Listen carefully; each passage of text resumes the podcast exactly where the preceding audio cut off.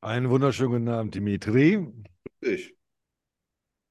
Da sind wir bei unserem Tagesgespräch zum 13. März und wir haben einen Schwerpunkt. Meinst du Alfred Koch?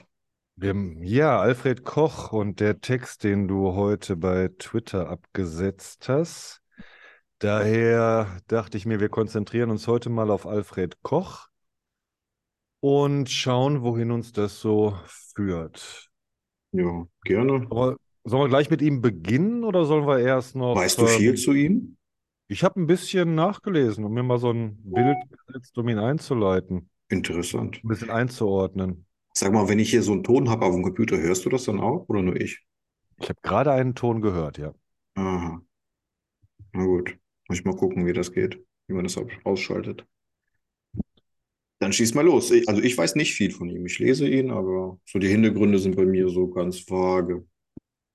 Ja, ich dachte mir, ist eine schöne Gelegenheit, Leute jetzt auch mal ein bisschen ähm, detaillierter einzuordnen. Dann also Hintergrund. Alfred Koch, Vergangenheit bis Gegenwart. Geboren 61 in Kasachstan. Und äh, sein Vater, Rheingold Davidowitsch, Russlanddeutscher, daher auch Alfred Rheingoldowitsch Koch. Vater wurde als Kind deportiert 1941 von Michaelsfeld, das ist in der Nähe von Krasnodar, also Südrussland, nach Kasachstan. Das waren die Deportationen in den 40er Jahren der Russlanddeutschen weiter nach Osten. Dann ähm, aber 1966 mit der Familie Umzug nach Tolyatti.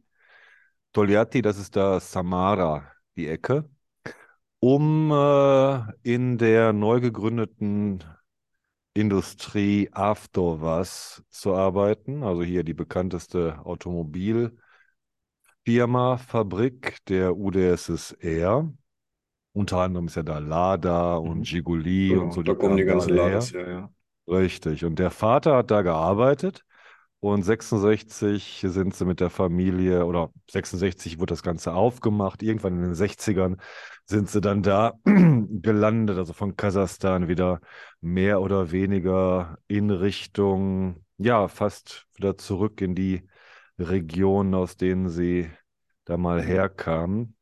Also ungefähr, ne? Samara Mhm. ist noch eine andere Ecke als Krasnodar, aber schon mal wieder von Kasachstan zurück. Dann in den 80er Jahren Finanzwirtschaftliches Institut in Leningrad, was dann auch ähm, seine weitere berufliche Zukunft äh, geprägt hat. Denn 99, im zarten Alter von 29, beginnt die politische Karriere im äh, Exekutivkomitee Ispolkom eines ähm, äh, auf einer kleineren Stadt in der Nähe von Petersburg. Und da fängt es an, dass er Experte wird für die Verwaltung von Staatseigentum. Mhm. Ist dann 91 bis 93 äh, Vize im äh, staatlichen Komitee für Privatisierung und schafft es 97 sogar zum Vizepremier. Wie heißt denn der deutsche Pendant nochmal? Ähm, mit, mit hier Aufbau Ost und so, wie hießen? Was hat man in, in, in den neuen Bundesländern geschaffen? Wie hießen diese Behörde?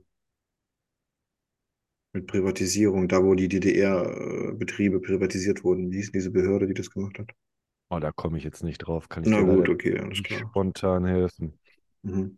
Also Koch 97 dann, äh, glaube ich, die höchste Position, die er erreicht hat als Vizepremier, dann aber auch im selben Jahr schon zurückgetreten. Das war der sogenannte, ähm, die Sache, der Fall Schriftsteller.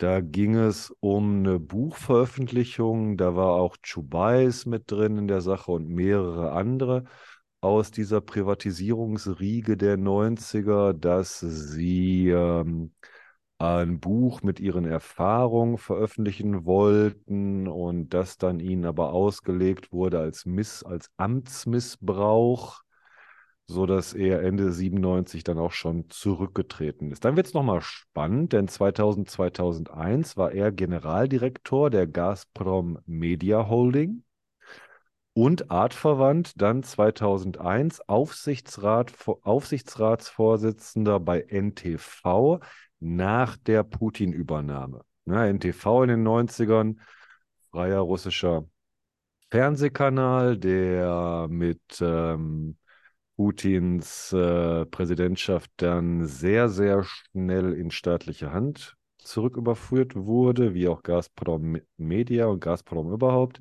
Ja, da war er 2001, da machen wir einen kleinen Sprung, das fand ich noch interessant, 2013 veröffentlicht er zusammen mit Piotr Aven, den hatten wir ja im Zuge ja. von mhm. ähm, äh, Friedmann und Alpha Bank letztens erwähnt, veröffentlicht er das Buch Die Revolution Gaidar. Gaidar, ganz bekannter äh, Reformator der postsowjetischen Wirtschaft in den 90ern, hat auch ein großes, bekanntes Buch geschrieben über seine Zeit, äh, Der Tod des Imperiums. Selber auch schon lange verstorben, ich weiß nicht mehr genau wann, ist aber auch schon äh, äh lange von uns gegangen. War einer der Füder, federführenden äh, Privatisierer der sowjetischen Wirtschaft. Ja, und dann äh, 2015 interessanterweise schon Abflug nach Germania, nach Deutschland, wo er sich dann als äh, Blutsdeutscher niederlassen durfte. 2014 vor, vor äh, hier um die Ereignisse auf der Krim herum?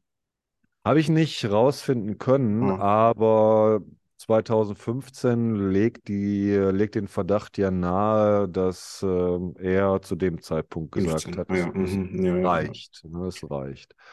Ja, und seitdem ähm, Kommentator der russischen Realitäten aus dem deutschen Ausland. Und ja, der schreibt auf Russisch. Ne? Schreibt auf Russisch. Auf Facebook und Telegram schreibt er. Facebook. Er hat mhm. einen Blog. Ne? Also, ja, warte, ich will dich nicht unterbrechen.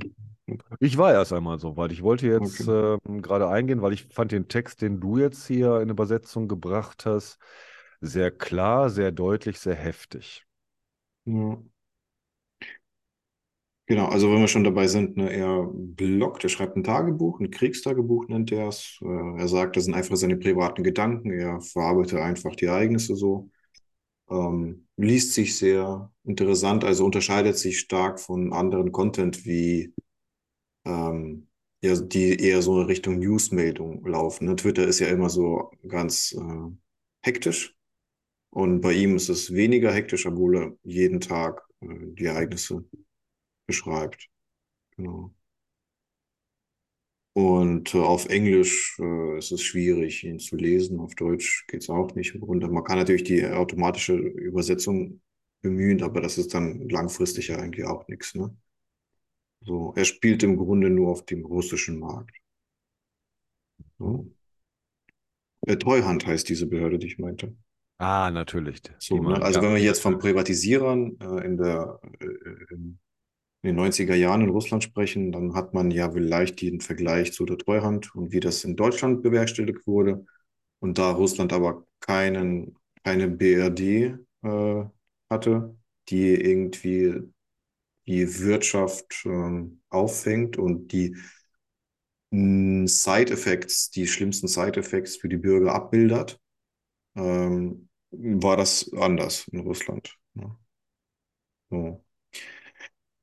Jo, also ich habe mitgeschrieben, Xerox, dieses äh, Buch. Achso, nee, das habe ich nicht mitgeschrieben, das habe ich noch äh, mit aufgeschrieben. Ähm, er, es gab da so einen Fall von Korruption. Du hast das mit dem Buch jetzt äh, vorgelesen diese 100.000 Euro, die sie kassiert haben, bevor das Buch überhaupt geschrieben wurde ne, und dann gesagt wurde, das ist ja Korruption. Äh, da gab es noch einen interessanten Xerox-Fall. Das Geld äh, aus, der, aus dem Umfeld von Jelzin bei der Wahl 96 rausgetragen wurde und dann wurden da so Politechnologen erwischt. Äh, und da ist er, glaube ich, auch mit verstrickt gewesen. Da habe ich den Namen auch oft gesehen. Ja. Und äh, aber NTW finde ich am interessantesten und äh, würde gerne mit dir da mit anfangen, mit dem Punkt. weil wenn er doch so ein Putin-Kritiker ist, stellt sich mir als erstes die Frage, wie lange ist es schon und wie weit ist er verstrickt gewesen ähm, in die, in den, in den frühen Jahren des Putin-Regimes in die Verbrechen. Wie, wie, wie, wie, wie, inwieweit war er beteiligt bei der Erschaffung dieses Monstrums? Ja, Mhm. so, das ist Mhm. meine erste Frage. Und wenn Er er, scheint, Mhm. ja, Entschuldigung. Und wenn er, ähm, was war der, Chefredakteur NTW oder sollte er Nee, den, er den war, äh, er war wirklich, er war erst einmal von 2000 bis 2001 Generaldirektor bei Gazprom Media Aha. und dann Aufsichtsrats, Aufsichtsratsvorsitzender bei NTV. Okay, also äh, das ist ein freier Fernsehsender gewesen, wo wir frei in Anführungszeichen, das war noch die Zeit ähm, der Oligarchie, könnten wir vielleicht so sagen, und Oligarchen besaßen Fernsehsender und äh, es gab unterschiedliche Meinungen im Fernsehen zu hören, nicht nur eine Meinung, aber es war jetzt nicht irgendwie die Schweiz. Ja? Die Medienlandschaft war eben ähm, plural, aber nicht frei im westlichen Sinne. Und äh, aber relativ frei, wenn man jetzt äh, rückblickend auf Russland guckt. Ne? Und der Sender NTV, da haben viele gute Journalisten gearbeitet und er hat auch kritisch berichtet. Und der wurde dann von Putin sehr schnell zerschlagen, als er in die Macht kam. Oder der Oligarch ins Ausland gedrängt und äh, das war sozusagen bei der Zerschlagung der Medien der erste Schlag. War das so? Ist, äh, war das Gusinski? NTW war doch Gusinski, oder? Ja, ne? Das war Gusinski, ja. Genau, da, damit haben sie das ja auch eröffnet. Das hieß dann ja auch die äh, Gänsejagd, ne? Also war das der Wortspiel Begriff, das Gusinski, Wortspiel, Gus, genau. die Gans, ja. Genau, Hm. genau. Gusinski war der Oligarch, dem diese Fernseh Fernsehsender und einige Zeitungen, glaube ich, gehörten. Und auf ihn hat Putin als erstes die Jagd eröffnet. Ne, Den hat er zum Hm. Abschluss freigegeben. So. Und inwieweit war der äh, Alfred Koch jetzt darin verstrickt? Was wissen wir darüber? Können wir heute so erst einmal noch wenig drüber sagen, ich jedenfalls, äh, würde aber annehmen, dass da ganz viele Fragen gestellt werden müssen, denn er war Teil dieses äh, politischen Systems in den 90ern und in den 2000ern und ähm, irgendwann muss da ja der Punkt für ihn gekommen sein, aus dem System auszusteigen. Und diesen Punkt fände ich sehr interessant. Ja. Er selber sagt ja, dass als der, also der hat die Übernahme äh, begleitet, ähm, den Eigentümerwechsel sozusagen. Und als das Medium dann zum Propaganda, äh, zur Propaganda äh, mutiert ist, zum Propagandasender mutiert ist, da hat er dann ähm, Schlussstrich gezogen und ist dann wieder weggegangen. Mhm. Aber wir reden ja hier über lange Prozesse. Das hat sich ja wirklich hingezogen, äh, die ganzen 2000er rum. Immer die Frage, wo man dann diesen Point of No Return setzt. Und ähm, ich für meinen Teil habe den immer 2012 verortet für Mhm. mich. Also diese Rückkehr Putins als Präsident, an die Niederschlagung der Bolotnaja-Proteste, das ist für mich dieser Point of No Return, von dem an es eigentlich nur noch lächerlich wurde. Also lächerlich im Sinne von wegen als äh, realpolitisches Konstrukt nicht mehr ernst zu nehmen, sondern auf irgendeine Katastrophe hinsteuernd. Und wenn er 2015 sich nach Deutschland aufgemacht hat, was ja auch nicht ganz äh, unvorbereitet gewesen sein wird, so er nicht äh, mit seinem Koffer und Zahnbürste geflüchtet ist, wovon ich mal ausgehe, dann wird die Antwort auf diese Fragen auch irgendwo in der Zeit so von 2013 vielleicht bis 2015 zu finden sein.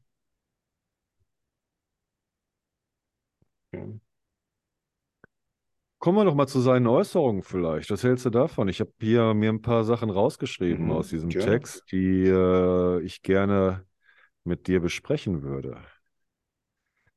Und ich fange mal an mit ähm, seiner Quintessenz. Äh, Zitat. Russland ist ein kleines, mittelmäßig entwickeltes Land mit schlechter Infrastruktur und einer archaischen Wirtschaft. Die Menschen in Russland sind größtenteils schlecht gebildet und von wenigen Ausnahmen abgesehen schlecht qualifiziert. Bam.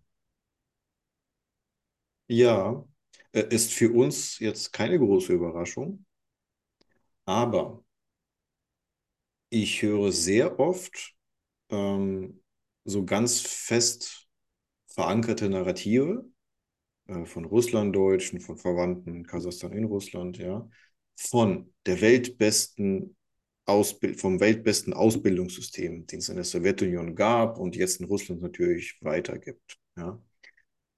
Von kostenlosen medizinische Versorgung auf Weltniveau, ja. Und für, für, die, für diese Menschen, an die richtet er sich ja. Für die ist das, wie wenn du denen die Erde flach äh, erklärst. Das ist für sie die Zertrümmerung eines Weltbildes. Äh, das, was, das ist für sie selbstverständlich, dass die Russen die bestausgebildetsten auf der Welt sind und äh, dass alles besser ist und keine Analogien im Westen bestehen.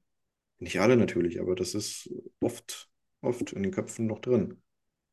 Und äh, auf die zielt er und sagt, macht eure Augen auf. Wir sind keine Weltmacht. Ähm, wir sind nicht stark. Wir sind nicht besser als andere. Ne, und er zielt da schon auf so einen Painpoint, also einen ganz zentralen Painpoint bei den Russen.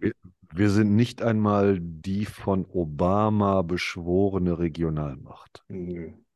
Und diese Zertrümmerung, von der du da sehr, sehr richtig sprichst, das ist eine der großen Aufgaben in der Überwindung deutscher Russlandromantik zum Beispiel. Nicht nur deutscher Russlandromantik, du hattest es angesprochen, wenn du dich mit äh, Verwandtschaft, Bekanntschaft und Leuten aus Russland unterhältst, genau um diese Dekonstruktion geht es ja. Ja, Und genau. warum? Nicht irgendwie aus bösem Willen, nicht irgendwie, weil man sich daran jetzt so unglaublich aufgeilen könnte, sondern schlicht und ergreifend aus dem Grund, dass nur eine Konfrontation mit der Realität irgendeine Art von Änderung, Fortschritt, Verbesserung in Aussicht stellen kann.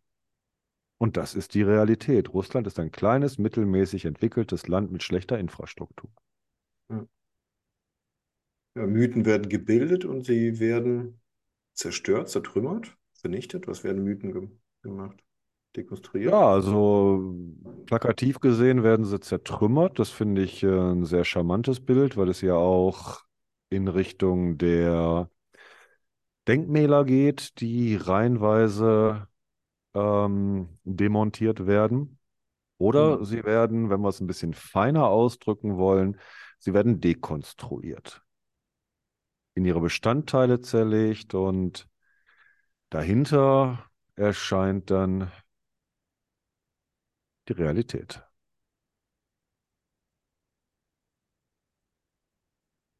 Weißt du, was schreibt, Interessantes? Oder, oder Entschuldige. ja, und er schreibt hier ja auch, ihre, also die Psyche der Menschen in Russland und aus Russland, kann eine Niederlage nicht verkraften. Ja.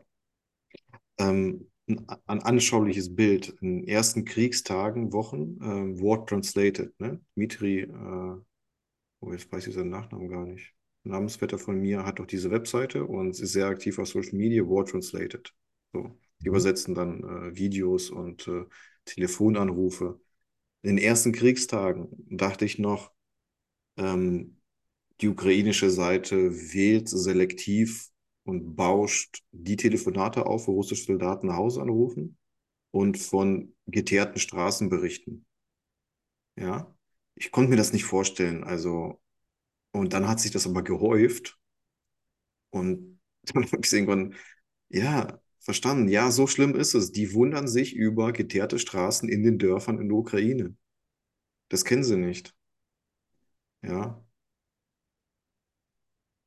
das ist die Realität von Russland, nicht Moskau. Mhm. Und daran hat sich in den letzten 30 Jahre nichts verändert. Bei den letzten, nehmen wir mal die letzten 20 Jahren, bleiben wir mal in dieser Putin-Regentschaft, daran hat sich nichts verändert. Und das ist ja auch gerade der Punkt, der gesehen werden muss, um irgendetwas zu verändern, dass du 20 Jahre und Milliarden von Dollar verschwendet hast für nichts. Keine Infrastruktur, keine Anbindung der äh, Kleinstädte, kleineren Städte, größeren Kleinstädte, noch dicht einmal die an die größeren Ballungszentren. Und wenn ich Leonid Gosman Glauben schenken darf, der sprach da äh, vor einigen Wochen davon, dass auch in den großen Städten die Bevölkerungszahlen sinken. Was äh, Irrsinn ist. Denn eigentlich müssten sie steigen, zumindest in den großen Städten, aber auch da sinken die Zahlen. Und Koch drückt das hier, ja, sehr unfein, aber sehr treffend, wie ich finde, aus, wenn er sagt, ihr habt alles verkackt. Ja, um auch nochmal diesen Punkt klar zu machen, es geht nicht mehr darum zu sagen, zu, zu, zu warnen. Ja, die Zeiten sind lange vorbei. Da kannst du in Deutschland vielleicht noch ein bisschen machen, da findest du Zuhörerinnen und Zuhörer, aber die Zeiten, wo noch Warnungen ausgegeben werden konnten, das ist alles vorbei. Das ist alles zu spät. Das ist alles nicht mehr relevant. Ob es noch um irgendeine Art von Schadensbegrenzung gehen kann, ja, mag sein. Wer so optimistisch ist, das äh, zu behaupten, okay, ich würde mich nicht so weit aus dem Fenster lehnen, dass selbst noch Schadensbegrenzung möglich ist, sondern es ist einfach vorbei. Und irgendwann jetzt wird sich, ja, es fängt ja, merken wir, fängt ja in diesem Jahr schon an. Das fängt ja an mit dem, ähm, mit den größeren wirtschaftlichen Problemen. Jetzt werden dazu noch die größeren militärischen Probleme kommen. Dazu werden dann die größeren innenpolitischen Probleme kommen. Das wird noch, das, das wird noch ein richtig turbulentes Jahr. Und ich meine nicht nur den, äh, ähm, den unmittelbaren Kriegsverlauf. Warum sagt er, hört auf mich, nicht auf Putin? Will er zurück? Nein. Der Gedanke ist mir heute so gekommen, die Leute mal danach einzuordnen, ob sie denn zurück wollen oder nicht. Guck mal hier, Nevzorov zum Beispiel. Mhm. Nevzorov sagt, nö, Never das Thema ever. ist durch. Ich werde Ja. nie mehr nach Russland zurückgehen. Vielleicht gehe ich noch mal hin, um ein paar Sachen zu regeln, aber nie mehr möchte ich mit diesem Land zu tun haben. Das ist vorbei. Aber Koch, Der will auch nicht zurück, der hat keine Ambitionen. Ähm, genau, das hatte ich nämlich auch so gedacht. Würde mich Mhm. doch wundern, dass er da so sein schönes deutsches Domizil verlässt. Wofür? Ne? Also Nein, meine, also für mich klingt dieses hört auf mich und ähm, kommt zur Vernunft. Er schreibt dann ja auch weiter, ihr werdet es nicht, ich weiß es, ihr werdet nicht auf mich hören, ne, glaube ich. Ähm, aber wenn ihr es tätet, dann würdet ihr diese Tragödie, eure und noch viel größer der Ukraine, äh, früher beenden und uns allen einen Gefallen tun. Ja. Ist mehr so ein moralischer Appell.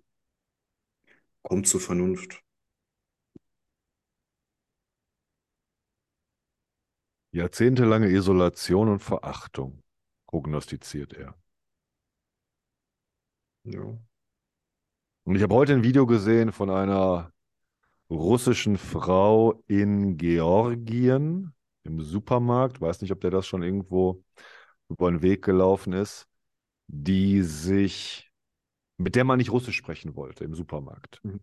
Ja, also Georgien, kannst dir vorstellen, dass die Situation, die ist ja schon länger, ähm, ambivalent, sagen wir es mal so. Also schon von, äh, ne, von, von letztem Jahr Herbst, als die Mobilmachung begann und äh, immer mehr Leute aus Russland nach Tiflis, nach Tbilisi, nach Georgien fluteten. Da war ja schon so, na, wir sind nicht alle welcome hier, ne?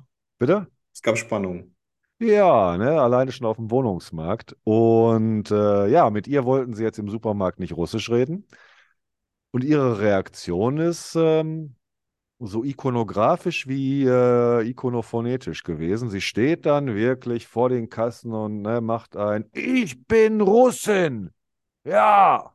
Ruhm Russland. Hier, ne, Slava Rassi Mhm. in dieser Abwandlung. Ruhm Russland. Und dann zeigt sie den Stinkefinger und so. Ja, jahrzehntelange Isolation und Ja, Verachtung. Und das dann kommt nämlich Punkt. Genau, hast du, hast du gut ausgewählt. Das ist ein gutes Bild. Das kann man sich gut vorstellen. Ähm, schaut mal, Russland, äh, äh, Russen, ähm, wenn sie im Ausland sind. Ich will jetzt nicht alle über den Kamm scheren wieder, ja, aber sehr oft hast du das in Nachbarstaaten, ähm, dass sie sich schlecht verhalten. Sie erwarten, dass alle Russisch sprechen, im Baltikum, in Georgien, ja, in der Ukraine selbstverständlich, in, äh, in Osteuropa oft, ähm, auch in Westeuropa. Sie, sie, wie die Herrenrasse führen sich auf. Ein bisschen ähnlich. Sie fühlen sich als was Besseres. Ihre Kultur, ihre Sprache ist die beste, ja. Ähm, alle haben hier Russisch zu sprechen. Natürlich nicht jetzt irgendwie in Frankreich oder in Schweden, aber dass da in Estland ähm, Leute Estisch sprechen und nicht die richtige Sprache Russisch, das äh, versteht nicht jeder. das ist dann Ja, russophob. genau. Und äh, wieso, ich weiß nicht, wie, wo, wo, ihr, ihr Eingeborenen könnt doch alle die richtige Sprache. Was stellt ihr euch so an und künstelt? Ihr würdet mich nicht verstehen. Ja, es ist ein von oben herab. Ja, es ist ein von oben herab. Und er sagt jetzt, ihr seid jetzt die, die unten seid. E- Egal, wo ihr hinkommt auf der Welt, ihr werdet immer Verachtung ernten. In Urlaub irgendwo, ja, in der Türkei, äh, auf Bali, die, die überlegen da jetzt, äh, die Russen auszuschließen übrigens. Ähm, das habt ihr jetzt geschafft mit eurem Krieg. Ihr, ihr, ihr wolltet beweisen, wie toll ihr seid und wie viel besser als andere. Und äh, das einzige, äh, das einzige Resultat davon wird sein, dass ihr jetzt überall ähm, ja, ausgeschlossen werdet. Das sagt er schon richtig mit ausgeschlossen. Ihr gehört nicht mehr dazu. Man, man, man mag euch nicht, man will euch nicht, man sagt es euch und äh, das ist es jetzt. Ihr habt verkackt. Ja, verkackt, ja. Ihr habt verkackt. Und ich glaube, da wird noch ähm, eine Zeit lang, eine, eine, eine lange Zeit vergehen, bis überhaupt ein, bis überhaupt ein klares Bewusstsein dafür entstanden ist. Denn dieses Bewusstsein, ja, dafür brauchst du Konfrontation, dafür brauchst du ähm, äh, wiederholende Erfahrungen. Das wird, ich habe, wie du gerade sagtest, interessantes Video, noch eins, gese noch eins gesehen. Äh, das ähm, da waren zwei, zwei russische Männer, äh, Urlaub in der Türkei und beide rennen rum mit so mega großen Mhm. Putin-Porträt-T-Shirts auf der Brust. Der eine so ein weißes T-Shirt mit der Putin-Fratze vorne, der andere so ein Tricolor-T-Shirt mit der mit Putin vorne drauf. Ja, da, mal schauen. In der Türkei, vielleicht kannst du es da heute noch machen. Vielleicht setzen sich die Leute nur an einen anderen Tisch, aber da wird es äh, zu Konfront da wird's Konfrontationen geben. Ja, Ja, witzigerweise habe selber. ich Ja, also, ja. äh, letzten Donnerstag hier in Hannover jemand mit äh, Russland-Fahne auf, auf dem T-Shirt gesehen. Hier direkt bei mir in der Gegend. Wir waren beim Musikunterricht mit dem Kind und äh, ein Handwerker hatte ein Russland-T-Shirt an. Mhm. Ich komme mal nach Hannover. Ich muss mir das bei euch mal angucken, denn wie ich dir letztes Mal ja schon sagte, ähm, seit äh, Beginn der Invasion, ich kann mich nicht erinnern, hier in meinem Einzugsbereich äh, eine russische Fahne gesehen. Zwar wirklich nirgendwo. Hm. Ja, Also auch nicht auf Autos oder so etwas. Ich sehe viel mehr Autos mit ukrainischen Kennzeichen hier als alles andere. Aber die russische Flagge oder ähnliche Devotionalien, nee, das ist, äh, also ich komme wirklich mal, ich, wir, wir machen mal äh, Feldforschung in der niedersächsischen Landeshauptstadt. ich scheine sie einzu anzuziehen. Ja, oder We sie weißt du, was wir machen müssen? Hm? Zeitgleich ähm, Leute vom Supermarkt abfangen und zum Krieg befragen. Ich stelle mich von Mixmarkt oder du stellst dich von Mixmarkt und ich mich von Rewe. So, 100 Meter weiter. Okay, dann brauchen wir aber noch jemanden, der das Crowdfunding für das Schmerzensgeld für uns macht. Ja, Security brauchen wir. Oder so, oder so, oder so. Stefan, wir haben noch zehn Minuten. Äh, wollen wir noch schnell ähm, alles andere abhandeln oder ähm, uns auf Koch konzentrieren? Nee, ich glaube, wir können Koch jetzt vorerst verlassen. Das war substanziell alles, was wir heute zu ihm sagen konnten. Wir werden sicherlich mal wieder zu, äh, auf ihn, äh, auf ihn zurückkommen. Aber was gab es noch heute? Heute. Heute gab es, Stefan. Eine Sekunde. Heute gab es Nawalny äh, Oscarverleihung für beste Doku. So, die restlichen zehn Minuten verballern wir direkt dafür nur. Ja, Ähm, Glückwunsch. ich habe äh, äh, Annette Werber hat was Gutes dazu geschrieben. Hast du es gelesen? Natürlich. Hast du gelesen, ne? Ähm, ja, also was sagst du dazu? Ja, Glückwunsch. Schön, dass wir mit der Doku einen Oscar bekommen haben. Und äh, mehr fällt mir im Moment nicht dazu ein. Also ich, ich konnte schon ni- nicht ertragen, wie äh, ähm, ich, ich verstehe ja schon Gala, Abendkleider, ähm, alle sind geschminkt und happy. Ähm, ich weiß nicht, das, das, für mich ist das wie äh, Titanic geht unter und die spielen da weiter Musik. Der Mann sitzt äh, im Gefängnis und äh, das ist, das ist der eine Punkt. Das ist für mich surreal, da in Abendkleidern so einen Preis da entgegenzunehmen. Ja. Ähm, zweiter Punkt, äh, völlig richtig von der Weberger angesprochen, die, ähm, ja, die Person, dass man sich so sehr versteift. Ja, jetzt wird die Person halt gefeiert. Es rückt alles andere, die ganze Politik rückt in den Hintergrund. Es wird zu einem der Sheriff gegen den Banditen ähm, Spiel reduziert oder Kampf reduziert. Ja? Der gute Nawalny äh, gegen den bösen Putin. Dann, ähm, dass da die Ukraine halt nur am Rande erwähnt wird. Also konnte sich die, die äh, Julia Nawalny nicht irgendwie ein Slava Ukraine irgendwie, also es ging darum, wer, wer, wer kriegt hier die Bühne so ein bisschen, wie so ein Kampf. Und ähm, nein, die Ukraine kriegt hier nicht die Bühne, das ist, bleibt eine innerrussische Bühne, das ist die russische Oppositionsbühne, die heute jetzt hier gefeiert wird. Als ob das so ein Konkurrenzding wäre. Und da sind wir ja wieder bei russischer Opposition äh, und die Ukraine, ne, in diesem Spannungsfeld.